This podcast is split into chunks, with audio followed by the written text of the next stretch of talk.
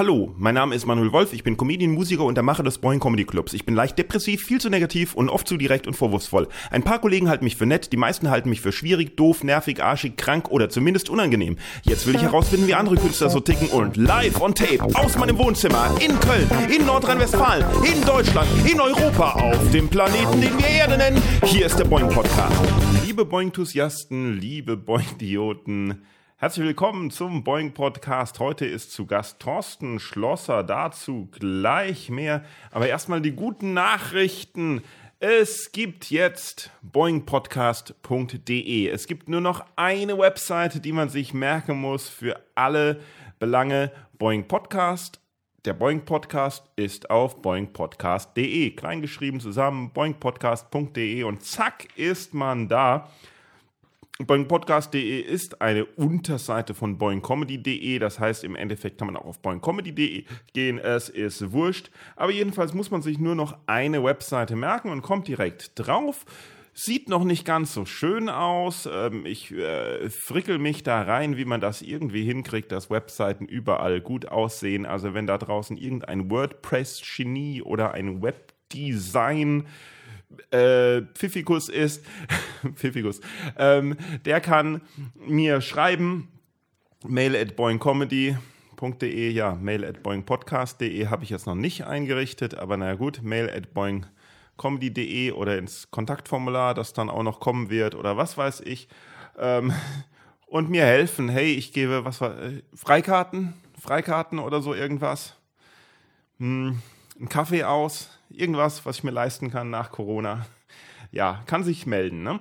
Also, das zweite ist, die Shows sind wieder losgegangen. Also nicht die regulären Shows, aber wir haben letzte Woche wieder eine Show gehabt, nämlich Boing Comedy Open Mic im Quarter 1 in Köln. Das machen wir jetzt jeden Mittwoch. Jeden Mittwoch, also auch diesen Mittwoch. Ähm, ganz tolle Show für nur 5 Euro, eben so eine klassische Open Mic mit dem Bonus, dass ein Special Guest am Ende kommt. Und ich muss sagen, es war letzte Woche total toll. Gehen nur 50 Leute, passen nur rein, war ausverkauft, alle Corona-Regeln werden eingehalten. Und das ist ja das Schöne dort oder das ist das Tolle da an dem Laden, so soll es ähm, sein. Die haben sich um alles gekümmert, also um Einlass und, und äh, Aufnahme der Daten und wer wo sitzt und ich kann einfach die Show machen. Wir können einfach die Show machen und sich auf die Show konzentrieren. So soll es sein. Das heißt, wenn irgendjemand Bock hat, äh, eine geile Boeing Comedy Show zu haben in seiner Location, kann man sich auch melden. Die regulären Donnerstagsshows im Kölner, die gehen zurzeit noch nicht weiter, weil wir es da noch nicht hinkriegen, das eben so einzurichten, dass das alles stimmt und wir einfach die Show machen können. Aber wir arbeiten dran.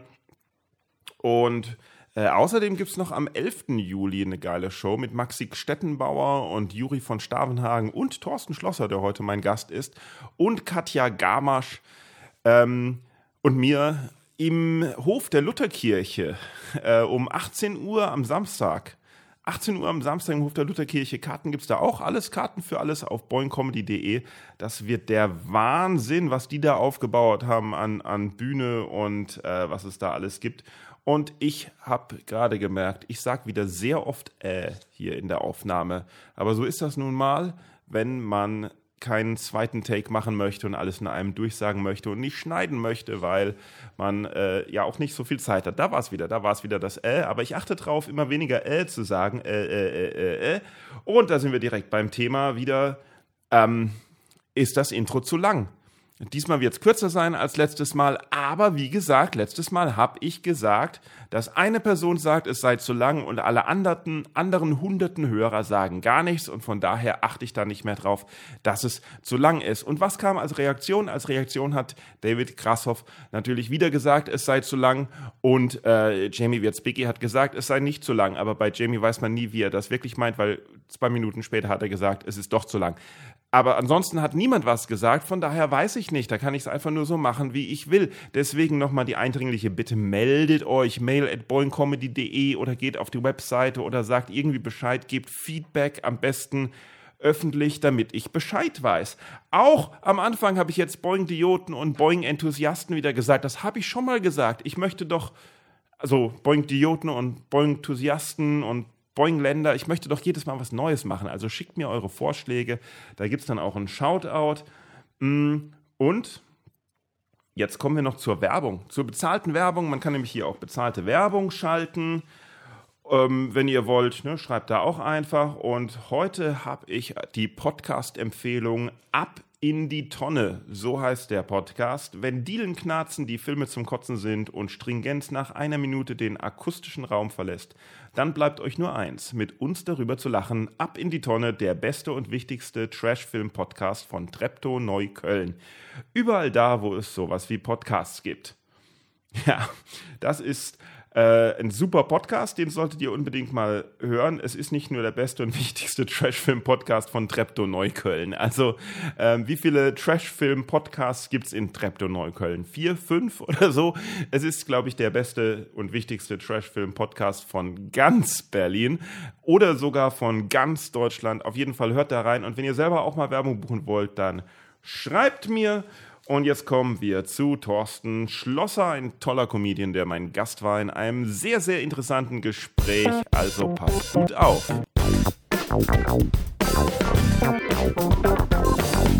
Gerd Bührmann jetzt eben gesessen die ganze Zeit. Das bedeutet, wenn jetzt hier noch Aerosole sind Ja, von dem, ja. dann sitze ich da drin jetzt.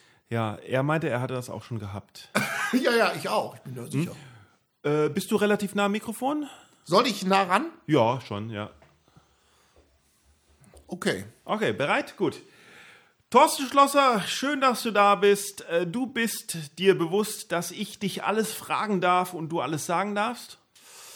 Äh, nee, das war mir bis jetzt nicht bewusst. Ich wusste ja gar nicht, worum es hier geht bei diesem Podcast. Ich habe nur gesehen, dass man hier über ernste Themen spricht. Und da habe ich schon. Also, das habe ich jetzt verdrängt. Aber Okay. danke für die Regel. Ja, und du, dir ist auch bewusst, dass du mich alles fragen darfst und ich dich alles fragen darf. Ja, Nee, das ich scheiße. gerne. Nein, Siehst das du, ist. jetzt, ja. jetzt hast du schon innerhalb von zwei Sekunden geschafft, mich komplett durcheinander zu bringen. Wieso? Nein, das ist so eine Art. Ist, äh, ich habe ja immer total Also- gerne dieses Spiel Wahrheit oder Pflicht. Da Ja, ich genau. Wahrheit. Ah, es sollte mehr so wie eine Eheschließung sein. Ich, ich, ich versuch's nochmal. Was? Wie so eine Eheschließung sein. Also, ich darf dich alles fragen und du darfst alles sagen, musst aber nicht alles sagen. Und ich darf dich nichts fragen. Du darfst mich alles fragen und ich darf alles sagen. Okay. Und gleichzeitig ist dir bewusst, dass alles, was aufgezeichnet wird, auch ausgestrahlt werden darf. Ja, ja, ja. Ja, Also ich habe nichts Gut. zu verbergen. gut.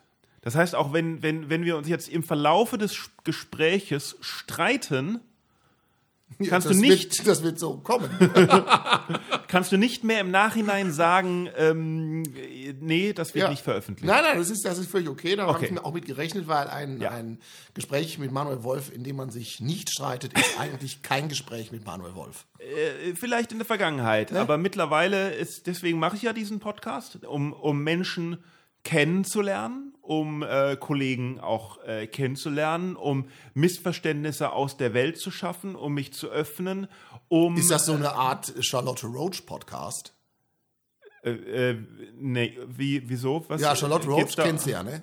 Ja, kenne ich, aber Die hat ja mit ihrem Ehemann Martin so einen äh, Podcast gemacht, so einen ja. Ehe-Podcast, Ja. wo die sich auch beinahe mal getrennt hätten zwischendrin und um sich, um quasi ihre Ehe zu therapieren sozusagen. Und Okay. das hört sich jetzt eigentlich äh, geklaut an, was du ja, also es geht eh nicht darum, um unsere Ehe zu therapieren, sondern eher um mich zu therapieren. Ja, das heißt, du willst kein Geld mehr bezahlen für äh, eine Therapie. Du willst Doch. das jetzt über den Podcast. Also, naja, gut. Also, ist es nicht so, dass, äh, das sagt man ja Künstlern eh nach, dass sie auf die Bühne gehen, dass das ja eigentlich nur Selbsttherapie ist.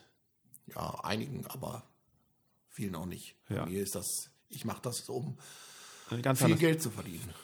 Ja, und? Ne? Klappt's? Naja, ja. Also, ähm, nee, ich, nee, ich mache das, weil ich mal rausfinden möchte, wie du so wirklich bist. Hör mal, wir kennen uns seit 35 Jahren. Das stimmt nicht ganz, aber wo haben wir uns denn zum ersten Mal? Also, woher kennen wir uns eigentlich? Ja, das ist schwer zu sagen. Ich habe den Abend wohl verdrängt. Ich weiß es nicht mehr. Irgendwann ist man zusammen aufgetreten zum ersten Mal. Ich kenne dich Könnte das damals sein, noch, ja, das war noch im Ja. Severinsburg Theater, wo du deine Ui-Show gemacht hast. Bei Kunst gegen Bares. Ich glaube, das war sogar bei Kunst gegen Bares, wo du noch mit einem, äh, mit deinem damaligen Freund zusammen aufgetreten bist als Duo und ihr euch hingesetzt habt und so Szenen einer Ehe quasi gespielt habt und euch einfach über Dinge improvisatorisch aufgeregt Das habt? haben wir gemacht, das habe ich gemacht. Ja, und der eine hat den anderen immer mit der Zeitung geschlagen. Ich weiß nicht, ob Oh Gott, du das ihn geschlagen hast oder eher dich. Das hört sich an. Aber es hat so ein bisschen erinnert an, an Kasperle, also an Punch and Judy, weißt ja, du? so, Wie, wie so ein ganz schlecht, schlechtes, schlechte Loriot-Sache hört sich das an. es war aber lustig. Ja, aber da braucht man nicht drüber sprechen. Doch, die, genau da brauche ich drüber sprechen. Kannst du dich wirklich nicht dran erinnern oder willst du dich nicht Doch, dran ich, erinnern? äh, es ist mir jetzt wieder, äh, also ich erinnere mich jetzt, wo du es gesagt hast, dran, dass ich sowas mal gemacht habe. Aber Mhm. ich kann dir nicht mehr sagen, ähm, warum und weshalb und auch, äh, Gut, aber wenn du das nicht gemacht hättest, würdest du ja jetzt wahrscheinlich auch nicht das machen, was du jetzt machst. ja, aber garantiert würde ich das machen. Ich hätte dann andere Sachen. Ich habe ja viele Sachen schon gemacht auf Bühnen, wo mich Leute immer noch darauf ansprechen und wo ich dann sage, kann ich mich nicht mehr dran erinnern. Tut Ja, was denn zum Beispiel? Ja, Nee, da kannst du dich ja jetzt weiß nicht ich dran ja erinnern. nicht. Weiß ich ja eben. nicht. Aber da ja gab es so Situationen. Hast du Schwierigkeiten, dich an bestimmte Sachen zu erinnern? Äh, ja, aber ich vergesse die einfach, weil sie nicht wichtig sind. Wichtige Sachen erinnere ich mich immer dran. Okay. Siehst du, deswegen kann ich, konnte ich mich nämlich auch nicht daran erinnern, wann wir uns zum ersten Mal gesehen haben. ja, genau. es kann natürlich, es kann natürlich auch sein, dass du, äh, dass du dich an Sachen nicht dran erinnerst, die du verdrängst, weil sie so schlimm waren, weil sie so schrecklich waren. ja, aber das kann auch sein. Äh, ich träume ja zum Beispiel auch nicht. Also jeder Mensch träumt ja. Ja. Und ich kann mich vielleicht im, also im Jahr kann ich mich vielleicht an einen, durchschnittlich einen Traum erinnern. Äh, Wie lange kannst du dich dran erinnern? Ja, äh, keine Ahnung, fünf oder zehn Minuten. Okay, das heißt also, wenn du aufwachst, ist alles weg Alles normalerweise. weg. Ich wache auf und normalerweise ist es so, dass ich dann äh, sagen würde, ich habe nichts geträumt. Aber das stimmt ja wohl nicht, weil jeder Mensch träumt ja auch. Passiert denn irgendwas? Äh, Gibt es irgendeine bestimmte Routine, die du beim Aufwachen hast? Ja, ich äh, werde wach. Und Das passiert eigentlich immer. gehst du dann direkt raus aus dem Bett oder bleibst du noch ein bisschen liegen oder denkst du so, ah, noch Kommt nicht drauf an. aufstehen oder? wann, wa- was ich machen muss. Also normalerweise ist es so, das ist jetzt ein bisschen intim, ne? aber du hast ja nachgefragt, dass ich erstmal meine E-Mails angucke und Facebook. Im Bett? An, ja, im Bett noch. Auf dem Handy oder wie? Ja, klar. Ich gucke, ob ich wichtige E-Mails habe. Denn äh, was da gerade auf meinem Handy passiert, entscheidet ja darüber, wie zügig ich aufstehen muss. Aber wie wär's denn, wenn du mal diese Routine brichst und mal denkst, okay, äh, Handy aus dem Schlafzimmer raus und ähm, ich mache mal was anderes morgens. Ich werde erstmal wach, trinke erstmal einen Kaffee oder so. Den kriege ich ja gebracht. Sowieso, während ich die E-Mails dann checke. Woher weiß, von wem? Ja, von meinem Freund. Und woher weiß der, wann du aufwachst? Das sieht er ja. Ah, Also- der liegt neben dir, Ja. wacht vor dir auf, wartet, bis du die Augen aufmachst, rennt dann in die Küche und bringt dir einen Kaffee, Nee, damit du deine also, E-Mails lesen kannst. Der Kaffee kann auch manchmal schon kommen, da, wo ich die, wenn ich die Augen noch zu habe. Und dann er weckt dich dann. Ja, ich Aber er steht das, grundsätzlich ja, vor dir auf. Oft, ja. Träumt er denn was? Weiß ich nicht. Also wir haben auch Habt ihr da noch nie drüber gesprochen drüber? Und, äh, nee, also das, manchmal krie- kriegt man das erzählt, wenn es Albträume zum Beispiel sind, Mhm. dann kriegt man das erzählt. Aber ansonsten ist das uninteressant. Das spielt keine Rolle, ob wir was träumen oder nicht. Und was ist das für ein Traum, an den du dich so einmal im Jahr erinnerst? Ja, da weiß ich ja nicht, weil ich ja an mich nicht lange erinnere. Ich weiß, ich kenne nur die Tatsache, dass ich mich erinnern konnte oder nicht. Ach so.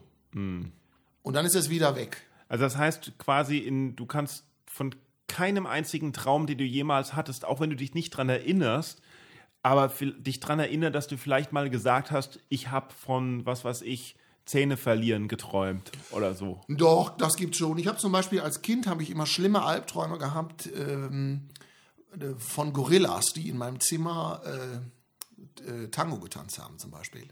Weißt du, dass es Tango war? Ja, oder irgend so etwas in der Art. Ja, aber Tango wieso, wie oder- kommst du jetzt auf oder- Tango? Ja, weil das der einzige Tanz ist, den ich, den ich kenne und der mir so gerade eingefallen ist. Die haben Kannst du irgendwas ihn- gemacht. Kannst du ihn damals schon oder äh, hast du das jetzt drauf projiziert? Äh, wer- die- vielleicht waren es auch Schimpansen, die Walzer getanzt haben. Vielleicht auch, aber ich, der Tanz hat jetzt keine Rolle irgendwie gespielt. Auf jeden Fall war das äh, beängstigend für mich. Das ist der einzige Traum, an dem ich mich wirklich erinnern kann. Hast du Angst gehabt, weil die Gorillas Gorillas waren oder weil sie Tango getanzt haben? Doch, als Kind hat man, äh, hat man eigentlich Angst vor so großen Ja. Menschenaffen. Ähm, wo bist du denn aufgewachsen? In Leverkusen. In Leverkusen. Ah, da bist du quasi direkt überall. Was ist daran so lustig? Ja, weil ich jetzt eigentlich damit gerechnet habe, dass irgendein Scheiß kommt von dir darauf. Auf Leverkusen? Ja. Wieso? Ja, weil da alle Leute immer drüber herziehen. So Köln, ach, pff, hallo, ich meine, ich hatte, ich hatte, äh, als letzten Gast hatte ich Gerd Bührmann, der kommt aus dem Elmsland. Ich bin Emsland. Em, ja, genau. Emsland. Ich bin halber Saarländer. Äh, Ach, im Ernst? ah ja, natürlich. Ähm, äh, was hatte ich noch? da Jochen Prang ist kompletter Saarländer. Da kann man nichts sagen gegen Leverkusen. Mit so einer eigenen Vorgeschichte kann man nichts sagen dagegen. Naja, gut, also, äh, was haben deine Eltern gemacht in Leverkusen? Was die gemacht haben? Ja, also. Was, Beruflich oder Ja, wie? zum Beispiel. Oder wie die. Ja, also mein, äh, mein Vater ist äh, geboren in Sudetendeutschland. Ja. Das ist äh, heutiges ähm, Staatsgebiet der Tschechoslowakei, ähm, der Tschechischen Republik. Ja, krass, ja, ja, ja. ja. Und äh, dann hat er aber einen Job bekommen beim Bayer. So wurden wir eine Bayer-Familie. Ah, eine Bayer-Familie. Leverkusen Okay, ist ja. quasi damals gegründet worden, ein, äh, einzig um das Bayerwerk herum. Genau, Bayer Leverkusen. Genau. Und äh, da hat mein Vater dann äh, gearbeitet. Verrückt. Und hast du dein ganzes Leben, in, also du in Leverkusen beziehungsweise dann halt Köln auch gewohnt oder hast du auch mal woanders? Nee, ich war nie woanders, weil woanders. ich so irgendwie, Heimat verbunden bin. ja, heimatverbunden und aber auch, weil meine ganze Familie hier im Umfeld lebt. Ne? Da ich habe es also nicht vorgelebt bekommen, dass irgendeiner aus der Familie schon mal gesagt hat, ich bin jetzt weit weg, Okay. wegen Job oder so. Alle hier im Umfeld. Bist du auch in Leverkusen Grundschule, Ja, klar, Gymnasium? Und aber Köln fand ich schon immer auch cool und ähm, deswegen gab es für mich nie einen Grund zu sagen, ich muss jetzt ganz woanders hin. Oh. Ich bin auch in der Schule, da gab's ja, gibt es ja so ein Was Jahr. bist du? In der Schule gibt es ja dann so ein Jahr, Ja. wo äh, Leute sagen, ich gehe jetzt mal ein Jahr lang, was weiß ich wohin, nach Großbritannien oder so. Mhm. Und da bist du ein Jahr lang nach Köln Hab ich gegangen. nie, ja, war, bin ich hier geblieben. Heute so. sage ich immer, scheiße, aber hättest du nicht was anderes, hättest du mal ein bisschen die Welt auch angeguckt. Aber nein, das war damals so sehr heimatverbunden. Und was waren so deine Interessen in der Schule so? Keine. Gar keine, einfach nur also- hinter, also okay, dann was waren dann Nee, halt deine so Hobbys gemacht. zu der Zeit so? Hobbys? Ja. Ja, ich bin immer viel, also ich habe viel in der Bude rumgehangen. Also. ja, es war. Alleine? Ich hab, ich hab, alleine, weil, äh, weil ich nicht so auf Gesellschaft aus war. Ich habe zum Beispiel immer äh, Sachen gemacht, wo man andere Leute, wenn die das mitgekriegt hätten, hätten gesagt, den müssen wir irgendwie einweisen oder so, weil das macht kein Kind in dem Alter. Ich habe zum Beispiel äh, aus dem Atlas Seiten rausgerissen und dann habe ich die in die Fensterscheibe gehangen und dann Pauspapier drüber und dann habe ich Landkarten abgemalt. Warum denn in der Fensterscheibe? Ja, damit das Licht durchkommt, damit ich es abmalen konnte. Ach so. Ne? Weißt du? Äh, abgemalt oder äh, heute will man auch sagen, das kannst du auch machen mit ähm, diesem Broteinpackpapier oder Ja, so. ja, Auch, genau. Ne? Und dann habe ich Landkarten abgemalt, Europa, ganz Europa und die Hauptstädte eingezeichnet. Und das führte dazu, dass ich schon in jungen Jahren, also bestimmt mit acht oder neun Jahren, alle europäischen Hauptstädte auswendig und sofort sagen konnte. Und trotzdem nie raus, oder wie? Nee, das ich mein, konnte ich, ja, sonst hätte ich ja keine Zeit gehabt. Ich muss, ich war auch im Sommer, habe ich drin gehangen in, in meinem Zimmer. Ich hatte nie Bock irgendwie mit den anderen Leuten äh, oder anderen Kindern da Ja, aber- Fußball zu spielen auf der Straße oder so ein Scheiß. Das hätte mich intellektuell gar nicht weitergebracht. Ja, aber sich so mit der Welt und Geografie und sowas zu beschäftigen, aber dann die Welt nicht sehen wollen, das ist ja, schon die krass. Welt sehen, Entschuldigung, also wenn du in Leverkusen raus auf der Straße siehst du nichts von der Welt. Nee. Da siehst du den Wald und einen Wendehammer. Bist du denn gereist? Nee, später erst. Später erst. Was, wann später? Ja, sobald ich äh, alleine reisen konnte. So ab, so. äh, ab 19, 20. Was war dein erstes außer, was war sein erstes Ziel außerhalb von Leverkusen? Ja, früher als Kind ist man mit der Familie weggefahren. Ach doch. Klar, sicher. Ah ja. Das erste Mal alleine? Erste Mal bin ich auch alleine irgendwann weggefahren. Ja, Du willst das Ziel jetzt, Ziel jetzt wissen, wo ich zum ersten Mal alleine das war? ist wie in so einem Verhör. So, ich, ich darf nur. Ich weiß, ich muss antworten, aber hoffentlich erfährt er nicht alles. Nee, erstmal, ich bin, äh, glaube ich, erst im Alter von äh, 24 oder so das erste Mal wirklich alleine irgendwo hingereist. ah, krass. Und habe das dann sehr zu schätzen gewusst. Und ähm, Ich will einfach nicht sagen, wohin. Doch, ich nach Südostasien. Ah, okay. Ich war vorher, ich war vorher mit meinem damaligen Freund in, in Südostasien. Da haben wir dann äh, noch zwei andere Leute kennengelernt, hier auch aus Köln, mit denen sind wir dann vier Wochen zusammen rumgereist. Und dann bin ich, das, äh, bin ich danach zum ersten Mal alleine. Das kann so was machst du ja nur, wenn du Single bist. hast du, hast du also, hast du Abi gemacht in Leverkusen? Ja. Zivildienst oder so irgendwas? Äh, nee, Kinderheim. Kinderheim, ja genau, Kinderheim Zivildienst. Ich habe Abi gemacht und dann wurde ich ins Kinderheim gesteckt. Kinderheim, ja, im Kinderheim Okay. Und gewesen. Hast, und hast du studiert? Nein, Nein. Das, äh, das war mir zu kompliziert. Ich hab, war schon völlig überfordert äh, mit dem Gedanken, wo ich mich da überhaupt anmelden muss, Ah, warte um mal. zu studieren Ja. und äh, wo ich dann den richtigen Raum überhaupt finde. Ich glaube, ich weiß, du hast, äh, also korrigiere mich, weil ich falsch liege, du hast Grafiker dann gelernt. Genau, oder? Mediengestalter. Damals Mediengestalter. unglaublich hip. Ja, ja, das war so eine Zeit, genau, genau. Ich habe mal auch eine, ich habe auch mal ähm, eine, eine Frau kennengelernt damals in Hamburg, äh, die das war und äh, die haben sich alle toll gefühlt, ja. Ja, das gibt die ganzen Medienleute fühlen sich toll. Ja. Aber pff, Okay. ich mache ja, bin ja nicht so aktiv mehr in dem Job. Und hast du auch eine Anstellung gefunden oder als oder frei gearbeitet oder Genau, oder ich war in einer, äh, viele Jahre lang in so einer ganz kleinen Agentur. Oh. Und ähm, ich hatte nie so, ich hatte aber nie so den, den Drang, da so, was viele Leute immer um einen herum haben. Wir wollen unbedingt in unserem Leben große Karriere machen und deswegen müssen wir äh, so in dieser Ellbogengesellschaft uns äh, über Leichen gehen, so was man viel hat im Medienbereich, ne? angeblich, weiß nicht. Und äh, das war aber nie so mein Drang und ich wollte auch nie mich fortbilden. muss man in dem Bereich, ne? Gerade wenn man, wenn man so, okay. eigentlich Mediengestaltung macht, muss man ja permanent, weil sich die Programme, Ja, mit denen man arbeitet, sich alles ändert und so weiterentwickelt, ja. Und dann musst du, äh, musst du Workshops machen und, und ähm, Fortge Fortbildung und sowas alles. Das hat mich alles Nee. nicht interessiert. Was hat dich denn interessiert? Ja, ich bin ja dann irgendwann in, in die Kultur gegangen. Genau. Durch meine Warum? eigene Bühne. Also, da, und dass, ich, dass ich halt selber auf die Bühne gegangen bin. Erstmal Deine als eigene Bühne. Ja, also ich selber auf eine Bühne gegangen bin. Ach so, erstmal. ja. Wie, wie bist du da, genau, wie bist du dazu gekommen? Wer, was, ich meine, das ist ja nicht Ja. das, was jedem in den Sinn kommt, so, hey, ich gehe mal auf die Bühne. Nee, also du weißt ja, dass ich unglaublich witzig bin. Äh, Ja, aber ich weiß das. Aber wann hast du das festgestellt? schon immer. Ich wusste das schon immer. Also wirklich, das soll gar nicht überheblich klingen. Aber Manuel, das ist doch so. Du bist doch auch jemand, der auf die Bühne geht. Und wir wissen doch eigentlich schon, sobald wir in unserem Leben in einem Alter sind, wo wir eine, wo wir uns irgendwie objektiv beobachten oder einschätzen können, wissen wir doch, dass wir witzig sind in manchen Situationen.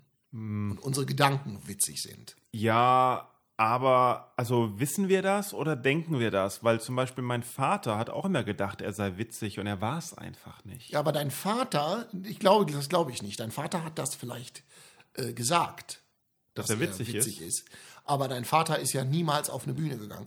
Wenn Doch, er doch. das wirkt, ja, Ja, aber nicht als Comedian. sondern Äh, Chordirektor, Dirigent, Sänger. Aha. Ja. Okay. Ja, hab- aber da hat er keine Witze erzählt, Nee, aber, aber er hat mir Witze erzählt zu Hause. die du dann machen solltest. Keine Ahnung. Ich habe, wenn ich, wenn ich habe immer versucht, als Kind Witze zu erzählen und habe es irgendwie nie hingekriegt und habe deswegen immer die Witze aufgehört mit dem Satz. Und das war witzig, damit die Leute wissen, hier ist die Pointe und jetzt müssen Mhm. Ja. sie lachen. Das machen ja viele Leute so ungefähr, benutzen ja diesen Mechanismus. Ja. Ja, also ich, ich weiß es nicht, ob ich das schon immer wusste. Aber gut, du wusstest, sagen wir einfach mal so, du wusstest es halt schon immer irgendwie, aber äh, Also ich irgendwo. Ich ja, aber gedacht. irgendwo musst du ja an die Möglichkeit rankommen, auch mal aufzutreten. Also was Ja. war was war das erste, was du gesehen hast? Was ich gesehen habe an Bühne, meinst du? An, an Bühnenmöglichkeiten, ja. Also, das war schon in der Schule so. Da kommt man ja irgendwann an den Punkt, wo man eben äh, so zum Beispiel Abitur äh, moderiert. Ach, hast du die Abiturfeier moderiert? Ja, ich habe äh, ich habe zum Beispiel, nee, früher habe ich, also noch vorher habe ich Karnevalssitzungen moderiert Moderiert. in meiner Schule. Ja. Genau, also äh, Karnevalssitzungen und natürlich dann gab es auch äh, War, Theater. warst du das Dreigestirn allein oder Nee, wie? nee, ich habe einfach da durch den Abend geführt. Sitzungspräsident. Auch nicht, das hat man damals nicht so genannt. Man hat das einfach so, das war irgendwie gar nicht so eine richtige Karnevalssitzung, das war einfach nur ein Haufen äh, zusammengewürfelter Mist, der da präsentiert worden ist Ja. auf der Bühne. Und naja, und vorher war noch ähm, Theaterkurs in der Schule und das fand ich schon gut. Und da habe ich schon in meiner, wir haben damals habe ich gespielt in einem Stück von Ödön von Horvath. Sagt ihr das was? Ein Nee. ungarischer Schriftsteller. So ein Stück italienische Nacht, die sich äh, quasi auf, äh, die spielt im Nationalsozialismus. Und wir haben das gespielt ne, im Theaterkurs. Und keiner, keine Sau von uns, die da mitgespielt haben, haben dieses Stück überhaupt verstanden. Aber wir haben es trotzdem, Oh, das weil das alles zu komplex war, viel Das zu intellektuell. Äh, warte mal, Boto Strauß, der Park. Sagt mir nichts. Ah, okay. Aber Boto Strauß, die Angst des Torwarts vorm Elfmeter? Ja, da habe ich schon mal gehört. Nee, warte mal, Peter Handke. Peter Handke war. Nee, Bo oh Gott.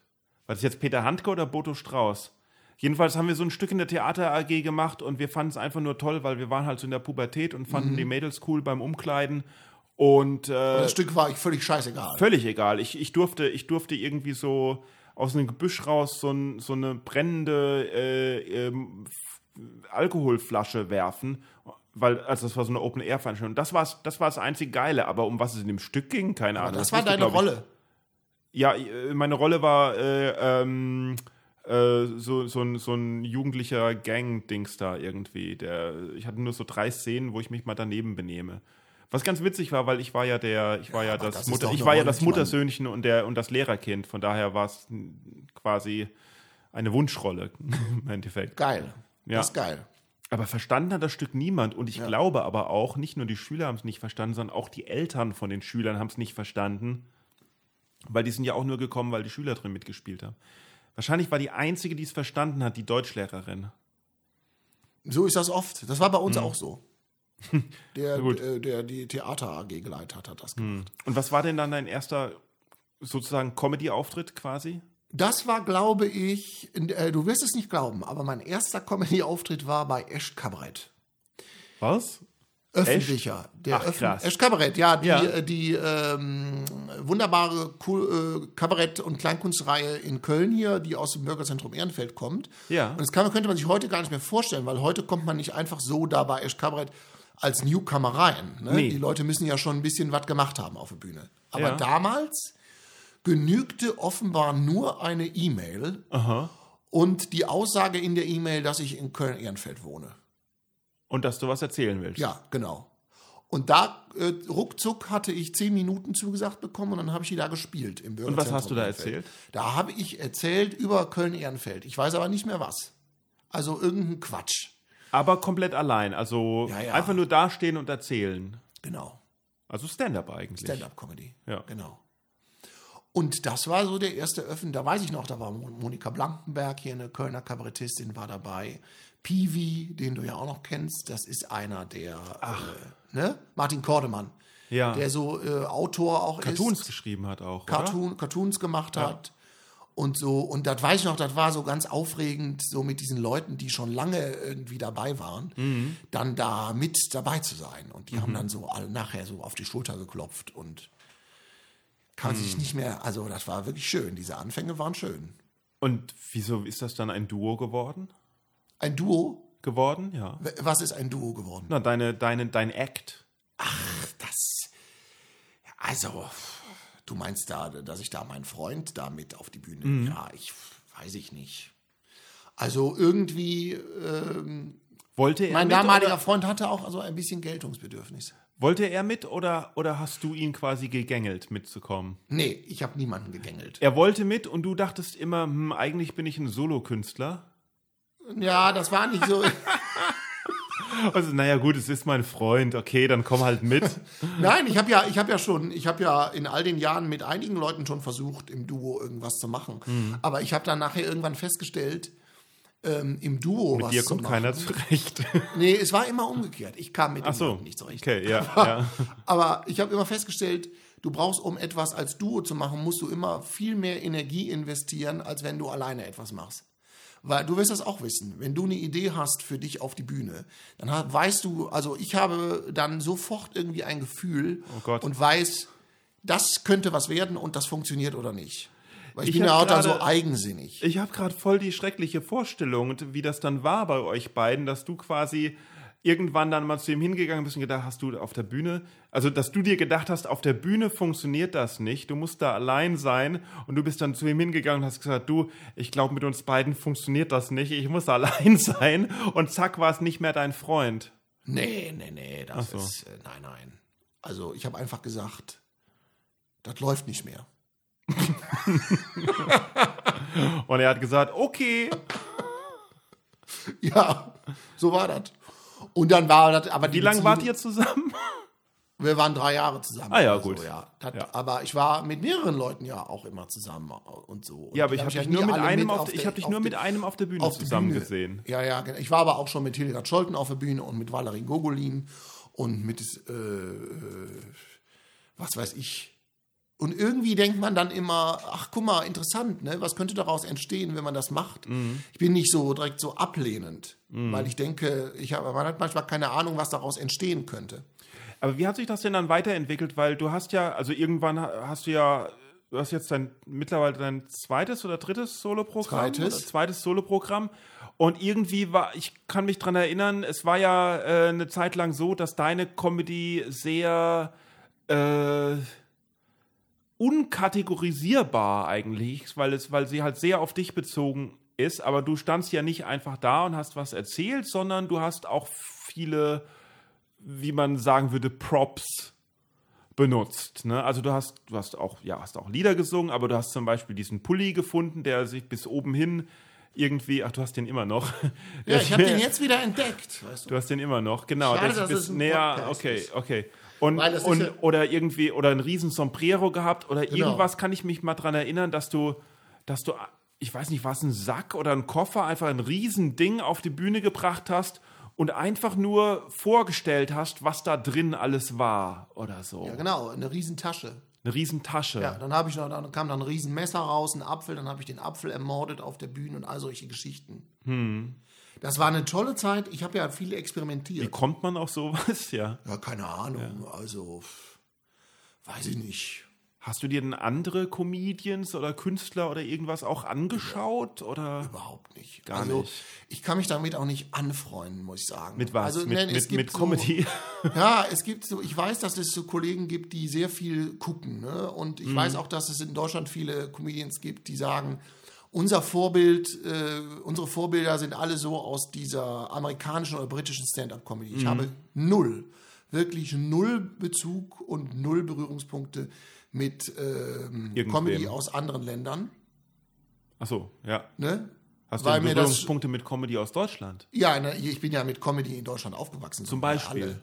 Also ich, ich finde, also Helge Schneider ist für mich bis heute ein, ein Gott. also ein, das ist un, un, unglaublich. Ja. Aber er hat ja auch etwas und das, das Was du nicht ich hast. immer an Leuten. Ja, doch, ich glaube, was ich auch habe, Achso, ich dachte, nämlich einfach ein musikalisches. Talent.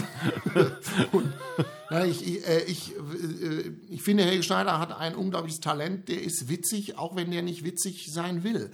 Der kommt irgendwo hin, dann erzählt der irgendetwas. Ohne geplante Ja. Pointe und ohne Gag. Und ich finde es total unterhaltsam, ihm zuzuhören. Der könnte eine Stunde lang irgendetwas, was gar nicht witzig ist, erzählen. Und er hat aber Mhm. darin eine, eine grundsätzliche Komik. Immer.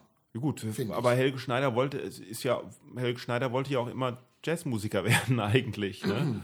Ja, Ja, ist er ja. Ist er ja, genau, Absolut. genau. Aber, aber ich, also ich weiß ja nicht, ob die, ob die Geschichte stimmt, aber es war halt so, dass äh, die Leute halt immer gelacht haben und er, er dann irgendwann aus dem, Stimmt. Geschichte äh, weil die Leute immer gelacht haben, er dann halt gedacht, ja, dann mache ich das halt. Naja, auf jeden Fall, was ich sagen wollte, ist, äh, es gibt auch Kollegen, die irgendwelche Bücher äh, darüber lesen, wie Comedy funktioniert und wie man es funktionieren lassen kann. Sowas habe ich nie gemacht. Also Das fand ich immer blöd. Mich hat das auch nicht interessiert. Ich habe immer gedacht, weißt du, wenn du einfach grundsätzlich Talent hast, dann musst du auch auf eine Bühne gehen können, dann musst du dein Ding machen und da kannst du, äh, was soll denn daran sich verändern, wenn du irgendein Buch darüber liest? Ja, hast du denn, hast du denn auch richtig schreckliche Auftritte gehabt? Ja klar, viele Jahre lang immer wieder. Weißt du, so ungefähr wie deine Auftritte heute noch sind. Ja. das bleibt drin, ne? Klar bleibt das Ja. drin, ja. Ja, doch, klar. Bei, bei dir, das ist, aber apropos, ne, das ist, das ist ja auch das bei, also Helge Schneider muss irgendwas erzählen und es ist lustig. Und das ist ja das, was bei dir, äh, ist es nicht unbedingt, dass es lustig ist, aber man weiß ja auch nie, wenn du was ernst, also man könnte bei dir zum Beispiel nicht rausfinden, wenn du was Ernstes sagst. Genau. Und das ist eine Ja. super Sache, weil dadurch kann ich mir Sachen rausnehmen, zu sagen, Und man weiß nicht, ob du sie meinst Ja. oder nicht. die, wo viele andere direkt einen auf die Fresse kriegen würden. Ja. Und das habe ich auch irgendwann erkannt, dass das offenbar so ist. Weil für mich, ich denke immer, wenn ich was sage, dann ist ganz klar meine Haltung dahinter, ob ich das ernst meine oder nicht. Für mich ist das natürlich klar erkennbar. Es wäre ja auch Ist es das? wirklich eine Katastrophe, wenn ich was sage und ich wüsste nicht, wie ich das meine. Naja, also du sagst Aber- ja zum Beispiel, dass du gerne dein Fahrrad mit Spikes äh, bestücken würdest, um Hunde zu Ja, überfahren. mit Rasierklingen. Mit Rasierklingen. Habe ich aber ja nicht gemacht. Das sage ich auch dazu. Das musste auch. Aber du würdest gerne. Ja, aber ich habe ja dann immer einen Platten sofort. Ja, gut. Also was steckt da dahinter? Wohinter? Naja, magst du wirklich keine Hunde oder sagst du das nur? Ich mag keine Hunde, aber es gibt, äh, es gibt durchaus Hunde, die ich schon mag. Aber Genau, es gibt ein Foto die, mit. Ja, Ja, ja, grundsätzlich die, die, äh, die, äh, das Tier Hund ist nicht meins. Und ich finde auch äh, Hunde eigentlich blöd. Weil die immer so dumm gucken und, und dann denke ich mir immer, ach, komm.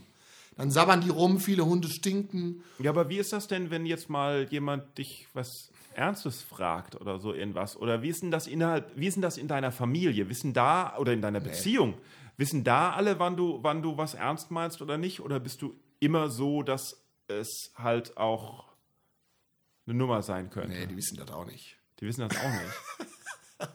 Doch, also Was manche ist, Leute wenn jemand, was ist, wenn jemand mal krank ist, zum Beispiel, Ja. oder so? Oder wenn Ja. irgendwelche tragischen Ereignisse sind? Ja, Was dann? wie was dann? Ja, dann wissen sie immer noch nicht, ob du was ernst meinst. Ach so, ob, wenn ich denen das sage, wenn ich sage, hier jemand hatte einen Unfall oder so, Nein, ja, genau, ja, zum Beispiel. Ja, und ob man mir das dann glaubt. ja eben. Nee, nee, ich bin nie pietätlos in dem, was ich sage. Nein, aber wenn zum Beispiel, ja, hm, Oder findest du doch? ich weiß es nicht, keine Ahnung. Nee, nee, also ich finde, ich finde, äh, weiß ich nicht. Also es gibt so Sachen, da würde ich dann das echt nicht in einem Witz verpacken oder so. Ja, aber Oder also wenn du jetzt zum Scheiß. Beispiel, wie du vorhin gesagt hast, so im, im Gegensatz äh, zu dir, der immer noch nur schlechte Auftritte hatte, hat, ähm, Ja, da weiß man ja nicht, ob du das so meinst oder ob es halt ein Scherz ist. na, du weißt ja, äh, ob ich das so meine oder nicht, weil ich habe Nee. dich ja auch bei sehr guten Auftritten schon gesehen. Ja, aber du sagst. selber. Ah, okay, pass auf, pass auf. Ähm, äh, es gibt so eine Nummer von mir über das Backwerk, wo ein Backwerk gegenüber von einem Backwerk Ja, ist. genau. Und jedes Mal, wenn ich dich sehe, fragst du mich, obwohl ich die Nummer schon seit Jahren nicht mehr spiele, ja, jedes Mal spielst du heute wieder die Nummer vom Backwerk, kannst du die Nummer vom Backwerk spielen und du tust so, als ob du der größte Fan dieser Nummer seist. Bin ich auch. Und ich, ich nehme dir das nicht ab. So, ich kann dir das erklären. Ich kann dir das erklären. Diese, diese Backwerknummer ist, äh, finde ich, großartig. Und zwar habe ich die schon mehrmals gesehen. Und bei dieser Nummer ist es eigentlich so, die Chance, dass diese Nummer beim Publikum gut ankommt, ist eigentlich sehr gering. Ne? Das heißt, du machst diesen blöden Witz und, äh, und das Publikum findet das doof oder kann damit nicht umgehen. Ah, warte und mal, ich du finde meinst- diesen Witz total geil, weil ich immer sehen will, wie reagiert das Publikum. Welchen jetzt? Du meinst nicht den mit dem Backwerk gegenüber vom Backwerk, sondern du meinst den danach mit den, mit den Wortspielen. Nee, das mit dem Baklava und mit dem Backwerk. Mit dem Baklava, genau, genau. Neben, das neben dem Back, äh, mit den Tabakwaren. Genau. Ah ja. Diese genau. Nummer ist eigentlich so doof. Äh, und ich, ich ziehe wirklich meinen Hut immer vor Leuten, die bei ganz doofen Sachen so konsequent sind, dass sie die bis zum Ende durchziehen, wo du da sitzt und denkst dir, nee, das macht er jetzt nicht. Der macht, legt jetzt nicht noch einen drauf. Das macht er nicht. Und dann finde ich schon wieder, steckt der Humor nicht in dem drin, was du da gerade sagst, sondern der Humor liegt eigentlich in der Frechheit, Ja. dass du das wirklich machst. Aber so ist das ja auch gedacht, weil ich bin ja generell eigentlich kein Freund von Wortspielen und deswegen mache ich da Ja. ja extra schlechte Wortspiele. Und deswegen äh, habe ich, das- hab ich dir jetzt deutlich gemacht, dass ich diesen Witz komplett verstanden habe, so wie er gemeint ist. Hm. Der Witz liegt nicht in dem, was du sagst, sondern in dem, dass du es machst. Verstehe. Und das finde ich witzig. Und, da, und ich finde das dann interessant zu sehen, dass das Publikum das gar nicht versteht. Man muss aber dazu sagen, auch du hast, du hast mich ja meistens im Wirtshaus gesehen, weil du da ja äh, arbeitest seit Ja. einer ge gewissen Zeit. Und ich muss sagen, dass ich da mit dem Publikum oft meine Probleme habe, hatte, hatte. Weiß ich, habe ich ja auch hatte. jahrelang gehabt. Weil äh, ich weiß nicht, woran das liegt. Daran, dass es so hell ist und alle was sehen, ob jemand lacht oder nicht. Oder daran, dass es kostenlos ist und die Leute äh, halt nichts erwarten müssen oder so irgendwie. Ja. Aber es gibt so Abende, wo man so richtig denkt, es gibt natürlich auch Abende, wo kaum jemand da ist. Aber es gibt so Abende, wo man denkt, boah, ich bemühe mich hier gerade richtig und es kommt so nix, so Genau. kein gar nichts. Es gibt Ja, natürlich auch andere Abende, zum Beispiel das erste Wochenende im Jahr, das ist immer super, aus irgendeinem Grund, aber ja. Also ich habe ja, ich habe ja auch äh, viele Jahre lang im Wirtshaus gespielt. Meine Crazy Thorsten Show, meine Personality Show. stimmt, genau. Und da habe ich ja die gleichen Erfahrungen gemacht, so wie du das jetzt gerade gesagt hast. Und ich habe immer, meine Theorie ist, jedes Haus und auch wo es, an welchem Standort es ist, zieht ja auch sein eigenes Publikum. Und ähm, jetzt ist das Wirtshaus natürlich, also oben im Athletheater auf der Rohnstraße. Das bedeutet, da ist zum Beispiel die Zülpicher Straße direkt um der Ecke. Und es ist eintrittfrei. Und das heißt, da kommt viel so dieses sehr junge Publikum, äh, Zülpicher Straße-Publikum, die dann da reinschneien und sich auch einfach Sachen angucken, ohne dass sie wissen, was da kommt. Und jetzt ist mein Humor so ein bisschen im absurderen Bereich und die konnten damit oft nichts anfangen. ne? Ich hatte irgendwann auch mein Stammpublikum, aber da waren immer viele Leute dabei, die da einfach, wo du direkt, wo du direkt schon gesehen hast, direkt von Anfang an, pass auf, die werden hier wieder gleich die ganze Zeit Fragezeichen im Gesicht haben und das alles nicht verstehen. Und da habe ich immer gesagt, das ist dieses, äh, dieses Nightwash-Publikum, welches einen humoristischen Intellekt hat, der noch nicht, noch nicht mal bis zur nächsten Straßenlaterne reicht. Ja, kannst du dir angucken. Es gibt von was? Nightwash viele Ausschnitte im Internet, kannst du dir angucken, wo so Leute auftreten wie Hazel Brugger zum Beispiel, die großartig ist, aber die man auch intellektuell verstehen muss. Und dann siehst du, wie die Kamera ins Publikum filmt und die Leute haben einfach ein Brett vorm Kopf und verstehen diese Art von Humor nicht. Da weißt du schon, was Sache ist. Okay, also das ist eine sehr äh, generell, au generelle Aussage, die ein komplettes Publikum irgendwie diffamiert Ja. und deine Chancen bei Nightwash Ja, aufzutreten. ich hatte, Auch- ich hatte nie eine Chance bei Nightwash und ich werde die auch nie haben. Aber das ist ja auch so, das Publikum Bist du noch nie bei diffamiert- Nightwash aufgetreten? Nein. Äh, Und das, äh, das Publikum diffamiert ja auch uns, die Leute, die auf der Bühne sind. Wieso sollen wir äh, als Bühnenkünstler nicht auch die Möglichkeit haben, unser Publikum zu diffamieren? Ja, also ich glaube, ich glaube gar nicht, ich glaube, ich kann, da, ich glaube nicht, dass du bei Nightwash nicht funktionieren würdest.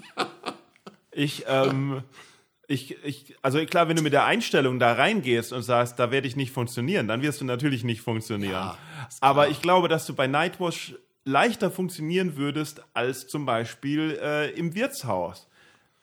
Weil ähm, es ist nur, es ist das Einzige, was manchmal, was halt eventuell ist, ist, dass deine Stories, die du erzählst, manchmal einen sehr langen Aufbau brauchen, weil du im späteren Teil auf das, was am Anfang ist, äh, äh, zurückkommst und sich so ein wichtiger Kreis schließt und dann halt aber die Aufmerksamkeit, wenn man, wenn man äh, Gag, Gag, Gag will, nicht mehr da ist und sie am Anfang nicht kapieren, was erzählt er uns da und am Ende ist dann nicht mehr kapieren, weil sie am Anfang nicht mehr zugehört haben. Genau, da Oder hast so. Du, Das, das hast du wunderbar ausgeführt. Und deswegen gibt es einfach Bühnen, wo man, also nicht jeder kann auf jeder Bühne auftreten, weil man schon weiß, dass das Publikum nur eine Aufmerksamkeitsspanne von 20 Sekunden hat. Und dann wieder, das, äh, während es das Bier nimmt, nicht zuhören kann oder so, weißt du? Und Ja. dann quasi ein, nach 20 Sekunden ein, ein Reset im Gehirn kommt und dann wieder ein Neustart. Und dann muss wieder ein neuer Gag kommen. ja, gut, also ist das, ist das, ist das tatsächlich so? Also ich, Ja, also ich, war- ich, ich das Gefühl, Also sagen wir mal so ich schaue mir, ich schaue mir jetzt, äh, ich schaue mir Comedy-Sendungen auch nicht im Fernsehen an, deswegen weiß ich eigentlich nicht, äh, wie Nightwash halt so ist. Äh, ich bin aber selber da schon aufgetreten ähm, und fand jetzt nicht, dass es schlecht war. ja, aber da hast du Und fand auch. jetzt auch nicht, dass das Publikum dumm war oder so. Ja, Manuel, Und- du, du erhoffst dir vielleicht noch zukünftig Nightwash-Auftritte, deswegen musst du das ja jetzt so sagen. Na, ich habe ja einen. Gehen wir doch von Nightwash jetzt mal weg. Ich, wieder. ich habe ja einen, einen einzigen Gehabt. Anfang an. Nein, den hätte ich gehabt, aber dann, dann kam so eine Krise. Nee, Ach, jetzt in 2020? ja, ja, nach, nach, äh, nach sieben Jahren Pause oder so, sechs Jahren Pause oder so irgendwie, ja. ja. Naja, gut. Ähm, aber also die Crazy Thorsten Show, ähm, muss man dazu sagen, dass das, also das war im Endeffekt, hast du da so getan, als ob eine, äh, also hast du ja eine Reihe quasi draus gemacht im Endeffekt. Es war nicht, du hast nicht jedes Mal dasselbe gespielt, sondern es war jedes Mal so dasselbe Konzept im Prinzip mit, mit äh, verschiedenen Kategorien. Du hast eine, du hast so getan, als ob eine Fernsehsendung. Nee, du hast gar nicht so getan. Du hast es sogar gestreamt dann auf Facebook, Ich habe es aufgezeichnet. Ja, damals, als ich es gemacht habe, da gab es so Internet noch nicht so richtig.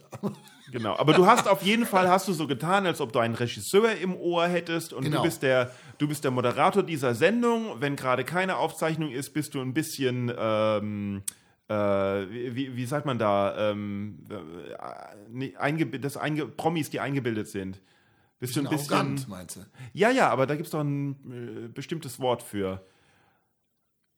Wenn Leute aufgrund ihres, nein, nein, wenn Leute aufgrund ihres äh, äh, Statuses ein bisschen äh, herablassend zu anderen sind. Also du hast deinen Regisseur angepflaumt und so. Ja, ja, ja. Also, ich weiß jetzt nicht, dass Da, jetzt das ich Wort weiß jetzt auch nicht das? Wort, aber, aber wenn jemand das Wort weiß und quasi uns einsendet, dann äh, gibt es eine Belohnung, würde ich mal sagen. Also, es wurde, Naja. es wurde eine TV-Aufzeichnung gefaked. Genau. Sozusagen. Genau. Und das war ja eigentlich sehr schön, aber es war halt wirklich sehr absurd. Und wenn man da nicht von Anfang an dabei ist und oder irgendwie mittendrin reinkam oder was weiß ich, oder generell halt äh, nicht bereit ist, äh, etwas noch von einer anderen Ebe Ebene zu beobachten, was äh, allerdings meines Erachtens halt bei deutschem Humor oft äh, fehlt, die zweite Ebene, äh, dann versteht man es nicht.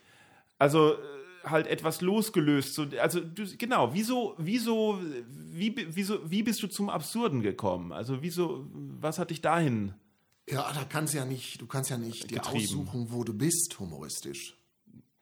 Also, ja, aber irgendwas hat dich da ja hingetrieben. ja, das kann ich ja aber nicht sagen. Das ist einfach ein innerer Drang.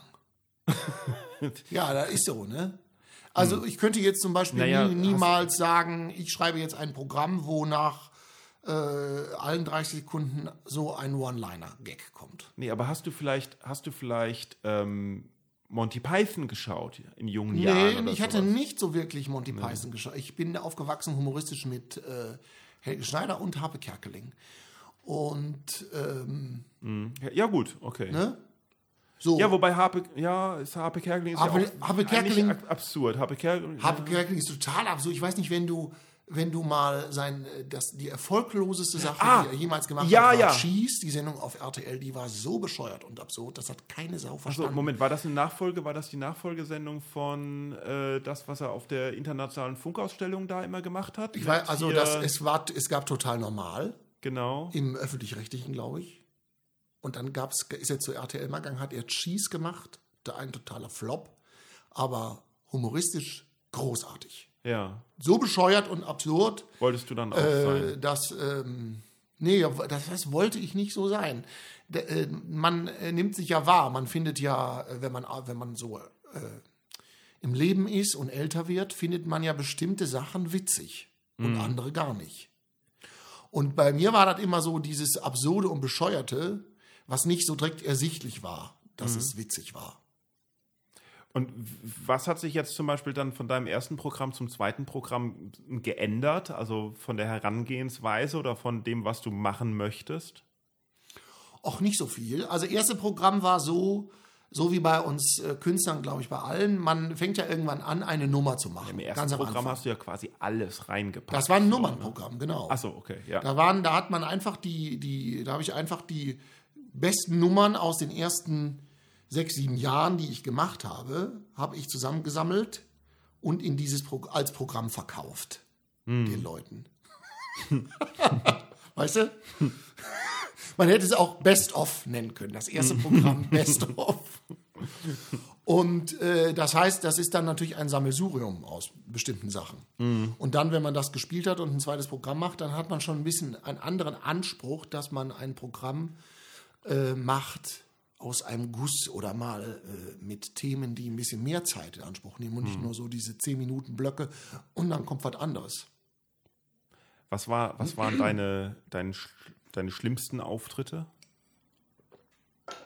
Also in, in den ersten fünf, sechs Jahren, die ich überhaupt auf Bühnen gegangen sind, waren 80 Prozent meiner Auftritte richtig schlimm. Okay, Und warum, warum hast du nicht aufgehört? Weil ich wusste, da kommt noch was. Ich hatte, ich habe erkannt, dass das ein Experiment ist, was ich mache. Ich habe viele Dinge experimentiert. Und äh, ich wusste aber immer, dass, das, dass ich mich noch nicht gefunden hatte. Mein Standing auf der Bühne. Ah. Und es hat sechs, sieben Jahre gedauert, bis ich mich richtig wohl gefühlt habe mit der Rolle, die ich da gerade äh, auf der Bühne einnehme. Mit der Haltung. Ne? Und von da an hat das funktioniert. Ja, das finde ich aber auch gut, dass, ich meine, weil die wenigsten halten ja sieben Jahre dann durch. Ne? Und äh, äh, man wird ja, man kann ja auch schnell frustriert werden, wenn die, wenn die Reaktion des Publikums nicht da ist. Und wenn man dann direkt versucht, ähm, sich irgendwie anzupassen oder so irgendwie und dann zu sehr guckt, was kommt beim Publikum an und was nicht, dann wird man so ein 0815-Comedian irgendwie, der das macht, was alle machen. Man macht- ja, ja, genau. Genau, austauschbar quasi so. Und wenn du eher, wenn du sieben Jahre lang gedacht hast, also sieben Jahre lang den Mut gehabt hast, irgendwie einmal nach dem anderen auf die Schnauze zu fallen auf der Bühne, aber zu wissen, okay, äh, ich muss meine Stimme noch finden, dann ist das ja ganz cool, weil so entsteht dann ja eigentlich äh, Kunst sozusagen. Ne? Genau. Ich finde, das Wichtigste bei der Kunst ist ja eine Haltung. Du kannst, also äh, am, am Mhm. Was ist denn deine Haltung? Naja, kann ich hier nicht beschreiben, aber, äh, aber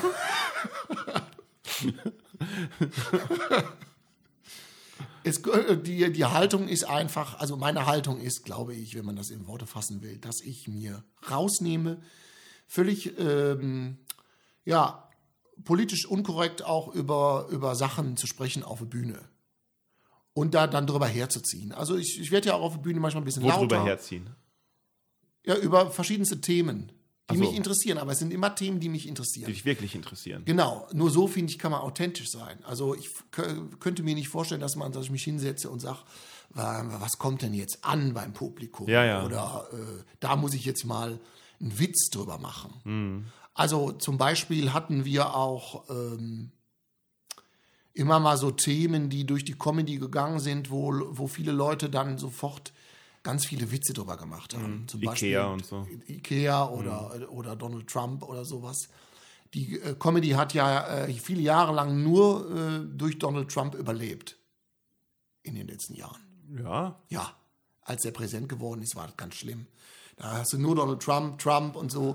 Und irgendwie hat mich das nicht so interessiert. Ich glaube, das Schlimme, das Ja, Schlimme, als Donald Trump Präsident geworden ist, war nicht, dass jetzt Comedy nur über Donald Trump redet, sondern das Schlimme war, dass Donald Trump Präsident geworden Ja, aber er hat unglaublich viel getan für die Comedy weltweit. ist. Ja, ja, ja, aber das ist, Viele haben dadurch nur überlebt. ja, wobei das allerdings, also äh, de, den Gag gibt es alle vier Jahre, also, oder, oder Naja. alle acht Jahre. Als, als, Obama war nicht so. als ja, nur da, da wurde es dann umgekehrt. Als George Bush Präsident wurde, hieß es auch so, oh ja, gut für die Comedy irgendwie, ne? Und jetzt können jetzt können Satiriker wieder Satiriker sein.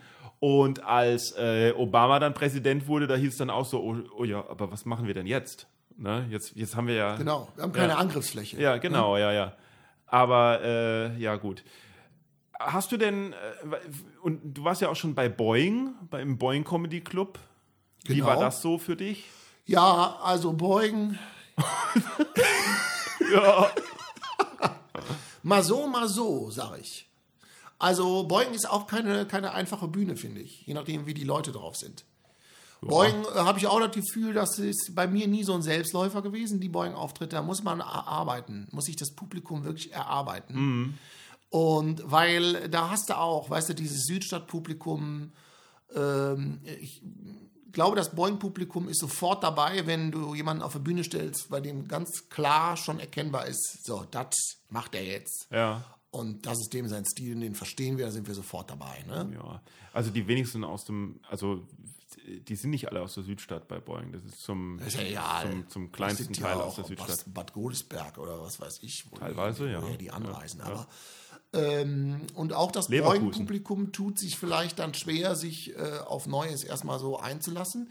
Weil du, äh, ich glaube, das hat aber auch damit zu tun, dass du natürlich da auch nicht so eine Theatersituation hast. Ne? Nee. Im Theater alles dunkel und dann sitzt du da auf deinem Stuhl und du hast keine andere Möglichkeit, dich zu 100% darauf zu konzentrieren, was vorne auf der Bühne abgeht.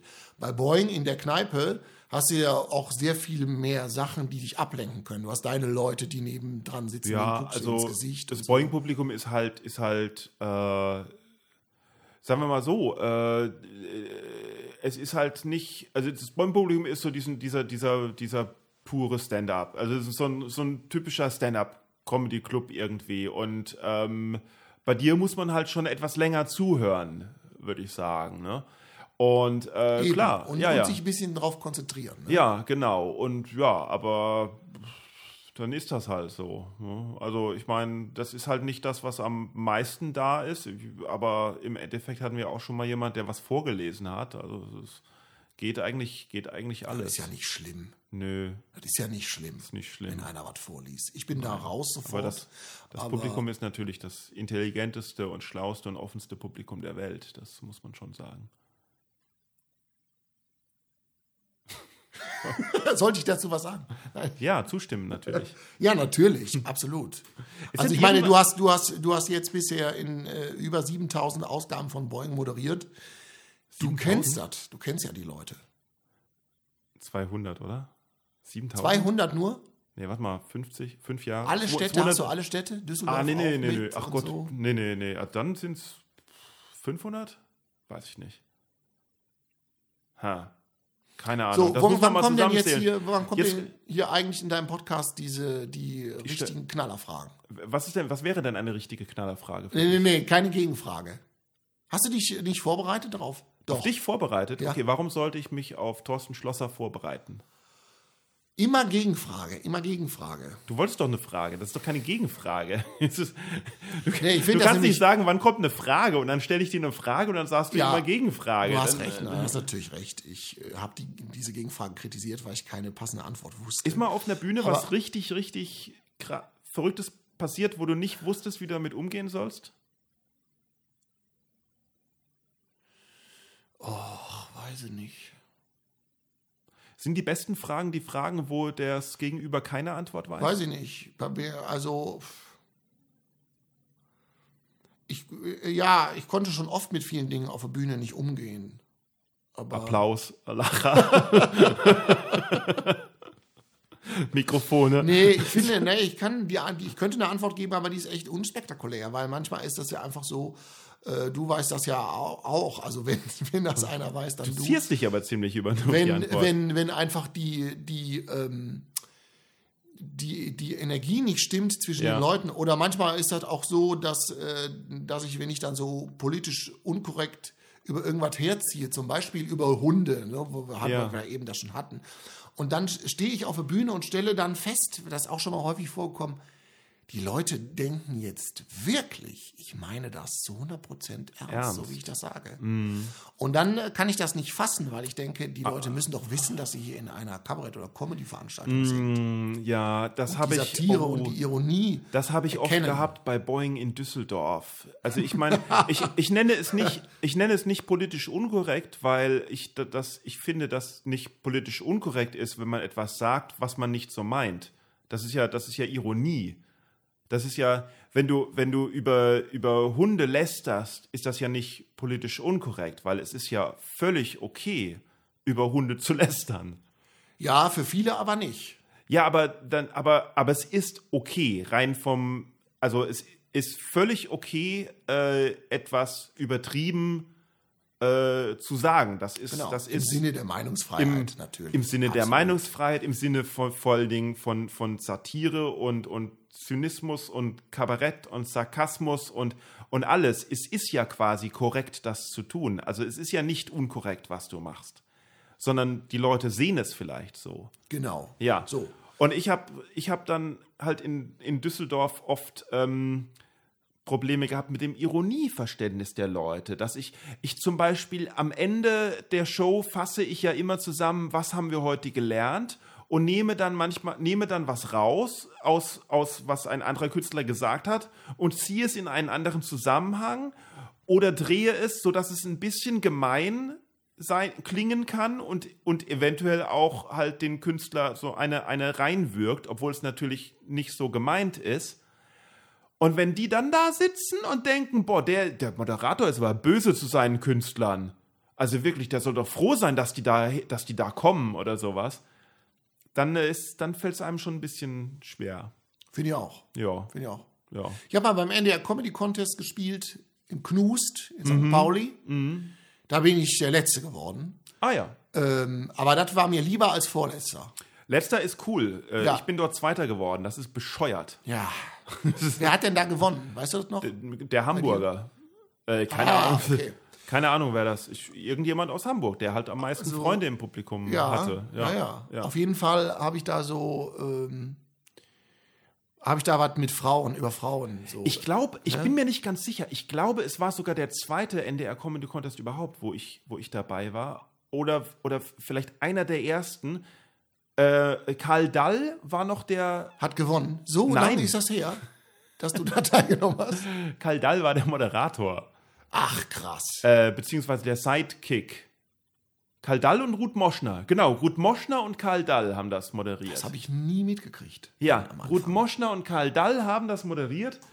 Äh, Karl Dall, super, super Typ. Super. Super. Millionen Frauen lieben mich, doch meine Aber, ja, bitte. Äh, erkennt das was nicht. ich sagen wollte, was ich sagen wollte, genau, in der ersten Show war es nämlich noch so, oder am Anfang war es noch so, du hast, ein, du hast ein, einen Behälter gehabt, also jeder im Publikum hat eine Mandarine oder Zitrone ist ja oder so irgendwas. so. Das ist ja bis heute Ja, so. und man hat einen Behälter gehabt mit seiner Nummer und dann hieß es, das waren die Nummern, so die Künstler gehen jetzt rum und dann mussten die Künstler noch selber rumgehen beim Publikum und die Dinger einsammeln. Ach du Scheiße. Ja? Und wer da am meisten drin hatte. So.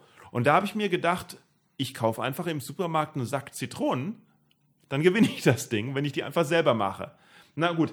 Aber wie dem auch sei, äh, sie haben dann relativ schnell verstanden, äh, dass das ein bisschen erniedrigend ist, wenn der Künstler dann selber rumgehen muss, die Zitronen zu sammeln.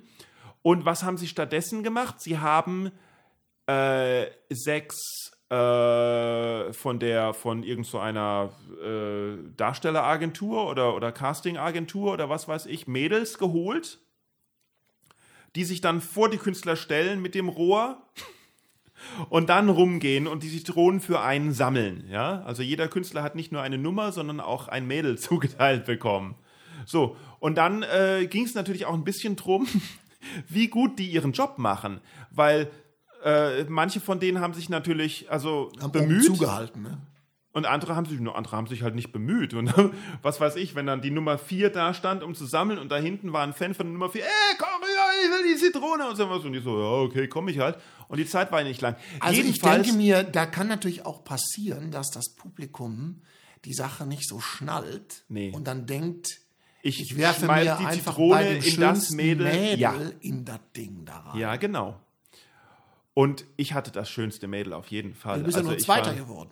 Ja, aber, aber meiner Meinung nach, ich war so, falls du das hörst jetzt, na, mittlerweile bin ich ja glücklich vergeben, aber zu dem Zeitpunkt fand ich die so toll, meine, die fand ich so hübsch.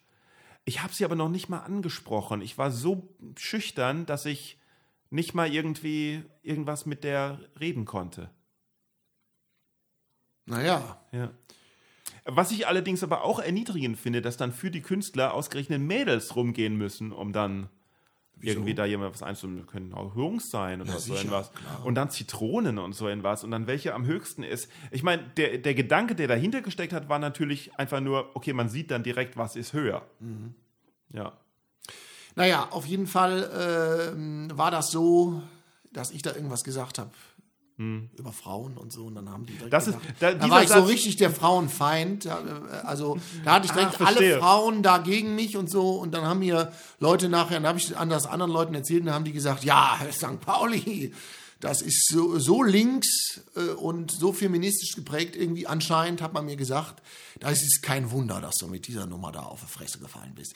Und da finde ich immer, finde ich immer schade, wenn man, wenn man einfach keine Selbstironie hat, weißt Ja. du? Ich- Wegen mir, ich, ich lache mich ja auch kaputt Wurde über das Witze denn- über Homosexuelle. Wieso? Weil Ach, ich ja selber. homosexuell? Äh, ja, jetzt tust du so, als wenn du das nicht ja, wüsstest. nein, weißt das, äh, hallo, ich, natürlich wusste ich das. Und äh, dann will ich, äh, also ich finde das total albern, wenn ich, wenn ich mich über jeden Witz über Homosexuelle kategorisch aufregen würde. Ja. Da habe ich ja gar kein Ego. Was habe ich denn dann für ein Ego, wenn ich da keine Selbstironie habe? Ja, ja. Das ist jetzt eine heiße Frage, ne? Ich weiß nicht, was du für ein Ego hast. Was hast Nee, du für ein generell. Ego? Generell, ich. generell sage ich. Ja, aber das Ich mich ein jetzt- gutes Ego. Ja, hast du ein gutes Ja. Selbstbewusstsein? Ja, ich glaube schon. Okay. Im Gegensatz zu dir. Im Gegensatz zu mir, das stimmt allerdings. Gibt es, gibt es das, äh, wurde, wurde das dann auch so ausgestrahlt? Das wurde auch so ausgestrahlt. Ja, klar. Gibt es denn äh, das äh, noch? Keine Ahnung, ich hoffe nicht. Ah, das ist ja dann blöd, wenn man es ausge. Ist das nicht immer so ausgerechnet dann, wenn die Kamera läuft, hat man seine blödsten Auftritte? Ähm, nee, so war das nicht immer bei mir, aber es ist einfach echt eine andere Situation, finde ich. Dann war das total heiß da in dieser, äh, in diesem Knus. Die Bühne war auch klein, da hast du fünf Kameras um dich rum. Oh, Und äh, Ah, ich weiß noch, bei mir ist mittendrin die, das, das Licht aus. Nee, der Ton ausgefallen. Oder irgendwie, ja, ja, die, die Sicherung rausgeflogen. hast du da mit Keyboard auf der Bühne gesessen? Ich habe, nein, aber mit Klavier und ich habe ein, eine Freiwillige aus dem Publikum geholt und ein improvisiertes Lied mit ihr gemacht. Aber dann haben Und dann- die doch die, die Aufzeichnung nochmal neu angesetzt. Ja, das ist ja das Problem. Okay, okay. Dann muss ich nochmal neu improvisieren. Naja, gut. Ja, in, in der Aufzeichnung ist das nicht zu sehen, aber oh Gott. Äh, Naja, wir, wir müssen auch mal zum Ende kommen. Ähm, äh, schöne Sache war das äh, generell beim Das war's schon? Comedy Contest. Das war es im Endeffekt schon. Wir reden auch schon wieder eine Stunde. Wir reden schon wieder viel zu lange. Und so lange war das, mal, das Absolut. ist verflogen, finde Es, ich. ist, es war wie im Flug. Wir haben viele interessante Sachen rausgefunden äh, über, über dich, äh, die ich vorher auch noch nicht so gewusst hatte. Und ich äh, hoffe, dir hat es auch ein bisschen Spaß gemacht. Wenigstens so ein Also das ist eine außergewöhnliche Situation hier gewesen in diesem Boeing-Podcast, das muss ich mal sagen. Warum? Äh, ja, weil man sowas nicht so häufig macht, finde ich. Okay. Und äh, deswegen äh, ist es natürlich für uns Künstler immer schön, wenn man wohin geht und einfach gefragt wird. Denn für uns ist es immer wichtig, dass wir das Gefühl bekommen, dass sich andere Leute für uns interessieren. Ja. Und ich glaube auch, dass du selber diesen Podcast nur ins Leben gerufen hast, weil du selber gerne mal Gast in einem Podcast wärst. Das ist, also erstmal war ich schon im Podcast Gast und das ist nicht, das ist nicht der Grund, äh, sondern der Grund ist, das ist ein bisschen, also da reicht jetzt die Zeit nicht mehr, das ist ein bisschen vielschichtig, aber ich habe es schon lange vor, äh, hatte, hatte es schon lange vor. Und äh, der Hintergrund ist, dass ich mal, dass ich, dass man mit viele Kollegen ja so zwischen Tür und Angel trifft und immer ja immer immer so eine Schichtshow irgendwie drüber hat, immer eine immer ein bisschen auch eine Maske. Und ich eigentlich äh, selber von mir denke, dass ich eigentlich sehr ein sehr ehrlicher Mensch bin und im Das Gegensatz stimmt und das gerät dir ja auch oft zum Verhängnis. Eben, im Gegensatz zu vielen anderen es gar nicht, es gar nicht hinkriege, so eine, so eine, so eine Maske äh, ähm, zu tragen. Und mein Wunsch einfach ist, dass äh, alle ein bisschen ehrlicher werden, beziehungsweise aber ich einerseits auch ehrlich war, aber mich andererseits für andere auch nicht interessiert habe und äh, immer gedacht habe, eher so wie andere wahrscheinlich gedacht haben, boah, ist der Manuel doof.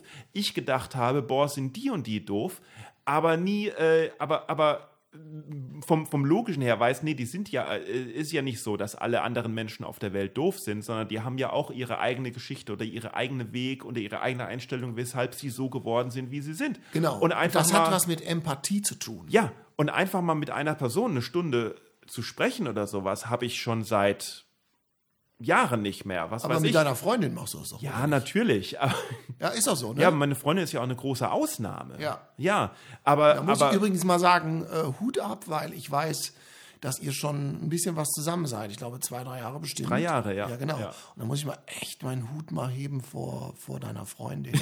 ja. weil wirklich, weil ich woll- wollte das nicht machen. Ja. Das Und ist ganz ist schön viel Arbeit, glaube ich. äh, und nee, ist wirklich wahr. wieder los. Nee, ehrlich. Aber äh, nee, ich wollte dich, ich wollte noch was dazu sagen, weil das gefällt dir bestimmt. Weil Mhm. wir kennen sie jetzt so viele Jahre und ich sehe das ja auch. Ich äh, sehe ja, was ähm, um dich herum passiert. Wenn andere Künstler mit dir irgendwie zusammen sind, ne, die geraten mit dir aneinander, weil du wieder irgendwie äh, den blöd kommst und so weiter. Und das ist ja so, weil du eben keine Maske trägst. Und ähm, dann habe ich gedacht, ich bin ein großer Freund der Empathie. Ich versuche mich immer äh, in andere Leute reinzuversetzen und frage mir, versuche zu verstehen, warum Menschen so reagieren, wie sie reagieren. Und ähm, wir sind nämlich auch schon mal, wir hatten das auch schon mal, äh, dass wir eine Zeit lang Fu- Funkstille hatten, weil irgendwas war, weil wir uns äh, dann, da, also ich will mal sagen, wie es ist, dann bist du mir blöd gekommen. Ne? Andersrum ist das nie vorgekommen. Aber du bist mir blöd gekommen. so ist das. Und so weiß ich, dass das mit vielen anderen auch war. Und irgendwann habe ich mir gedacht, den Wolf muss man so nehmen, wie der einfach ist. Der ist mal so und dann ist der mal so. Und es hat aber nichts mit einem selber zu tun und mit der Situation, in der man gerade ist. Und viele Leute können das aber dann nicht so nehmen. Und wenn man aber bereit ist, andere Leute so zu akzeptieren und zu ähm, nehmen, wie die sind, Ja. und dann, und wenn dann mal Sachen passieren in der Kommunikation miteinander, die man nicht so gut findet, wenn man dann die Fähigkeit hat, die einfach liegen zu lassen und darüber wegzugehen, dann kommt, kann man da- dahin kommen, dass man andere verstehen kann und richtig einschätzen kann. Aha. Verstehst du? Das finde ich ist Empathie. Das ist wichtig. Wir brauchen äh, viel mehr Empathie. Ja, wobei, wenn man jemanden nicht versteht, ist das nicht unbedingt Mangel der Empathie, sondern einfach vielleicht auch mangelndes Kommunikationsverständnis. Ja, gut, aber du musst Empathie ist immer der erste Schritt. Ja, weil, also- weil Empathie ähm, führt, kann auch dazu führen, dass man eben erkennt und akzeptiert, dass es vielleicht nur an der kom mangelnden Kommunikation liegt. Aber du wirfst mir jetzt Dingen. nicht vor, mangelnde Empathie zu haben. Nee, dir werfe ich das nicht vor. Ich werfe es aber. Allen anderen vor. Nein, ich werfe es. Äh, allen anderen. Allen anderen werfe ich es dir vor. Ja. Nee, ich habe, ich habe, ich weiß aber, dass, äh, dass es eben so ist, dass wenn man es sieht, dass da Leute nicht miteinander zurechtkommen, dass dann oft mangelnde Empathie. Ich arbeite ja dran. Ich finde, Ding dass ist- ich langsam immer besser mit Leuten zurechtkomme, aber es ist ein schwerer, langer und steiniger Weg. Und dafür ist der Podcast aber auch da. Genau. Und Ja. ich glaube, dass äh, da auch erkannt zu haben, dass du besser mit anderen Leuten zurechtkommst, seitdem du mit deiner neuen Freundin auch zusammen bist. Das sowieso. Das musst du nicht senden. Das kannst du rausschneiden. Okay, vielleicht. gut, weil wir haben auch irgendwie das Ende verpasst. Nee, ich fand gerade in dem Moment, wo wir rausgehen wollten, kam noch mal so ein richtig schöner Flow rein. Ja, blöd, ne? Ja, aber das Einerseits ja blöd, andererseits gut, aber drin. Du schneidest eben vorher was weg. nein, ich schneide gar nichts weg. Ah, Okay. Ja, können wir Äh, sagen, hören sich das die Leute an, wenn sie auf dem Weg sind zur Arbeit? Äh, ich glaube, es hören sich die Leute an, während sie auf dem Weg sind zur Klippe, von der sie runterspringen wollen. Nein, komm, jetzt schließt du wieder von dir auf andere. Weißt du, das solltest du lassen. Also auf jeden Fall danke, dass du da warst. Es war äh, sehr äh, spaßig wieder und das Schöne ist, dass wie schnell die Zeit vergeht, dass also das, das merkt man echt nicht, dass einfach zwei Leute sich unterhalten können äh, ohne Vorbereitung und es ja, 70 Minuten fast Wahnsinn. werden. Ist Das ist, glaube ich, eine sehr großartige Leistung, die auch nur klappt, wenn man einen unglaublich guten Moderator und einen unglaublich gut aussehenden Gast hat. Danke. In dem Genau. Sinne, Thorsten Schlosser, vielen Dank und auf Wiederhören. Dankeschön. Toll. Einfach tolles Gespräch. Tolles Gespräch. So habe ich Thorsten Schlosser noch nie gehört, noch nie kennengelernt. Man kennt sich jahrzehntelang und weiß nicht, wer der andere ist. Ich bin sehr gespannt auf die nächste Episode. Also das heißt, abonniert den Podcast, wo auch immer ihr könnt. Vor allen Dingen ähm, schreibt einen Kommentar irgendwo im Social-Media-Bereich. Findet uns in Social Media Thorsten Schlosser, Thorsten ohne TH, sondern einfach nur mit T, Manuel Wolf, Wolf mit 2F oder Boeing Comedy, Boeing Comedy Club. Facebook, Twitter, Instagram, YouTube, überall sind wir zu finden. Nehmt einfach eure Lieblings-Social-Media-App und eure Zweitlieblings-Social-Media-App und folgt uns da. Und ähm, ja, was soll ich zum Schluss noch sagen?